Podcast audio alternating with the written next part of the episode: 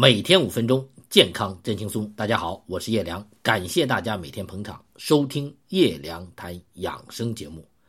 今天我们的养生节目，我给大家读两篇大师的文章。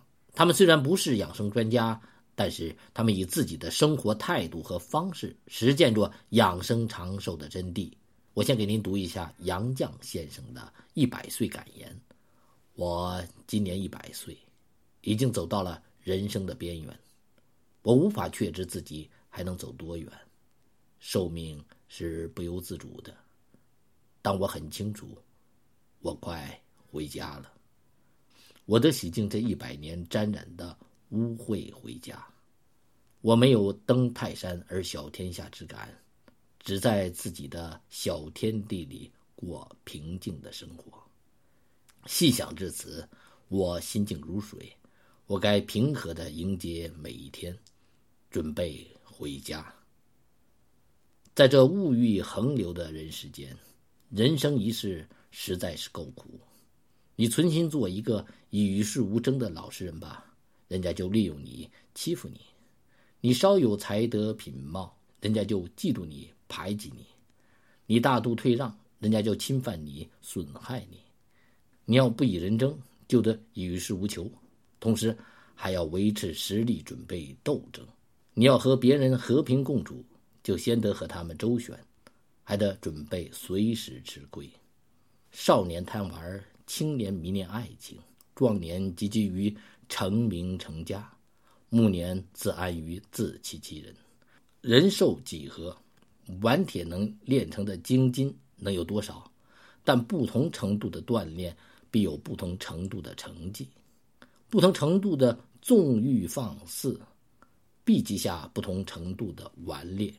上苍不会让所有幸福集中到某个人身上。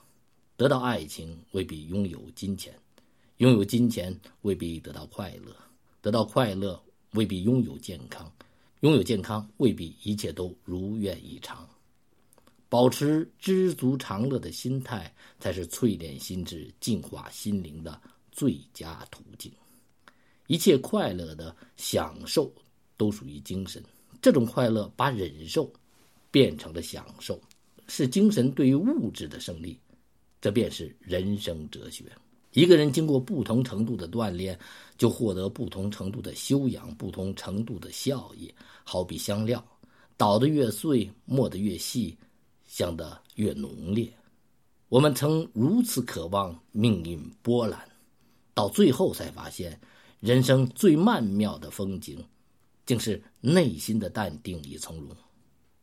我们曾如此盼望外界的认可，到最后才知道，世界是自己的，与他人毫无关系。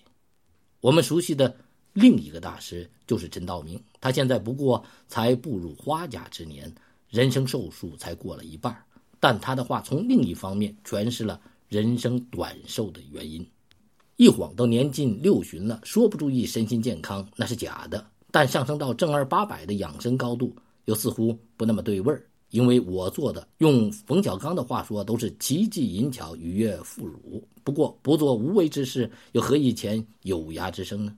这观念打远了说，可能与我早年的经历有关。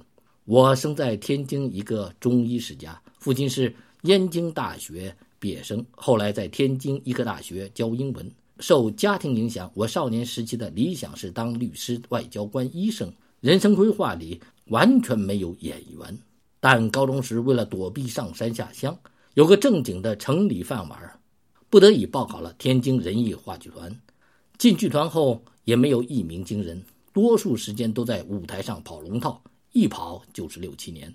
那个时候的演艺界都是吃大锅饭。主角和配角的收入相差不大，加上自我感觉入错了行，对出人头地没有什么奢望。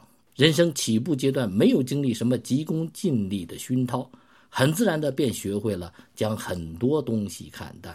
不像现在的演员，接受了太多以竞争为主，甚至强调你死我活的教育，心里整个就跟着急功近利了。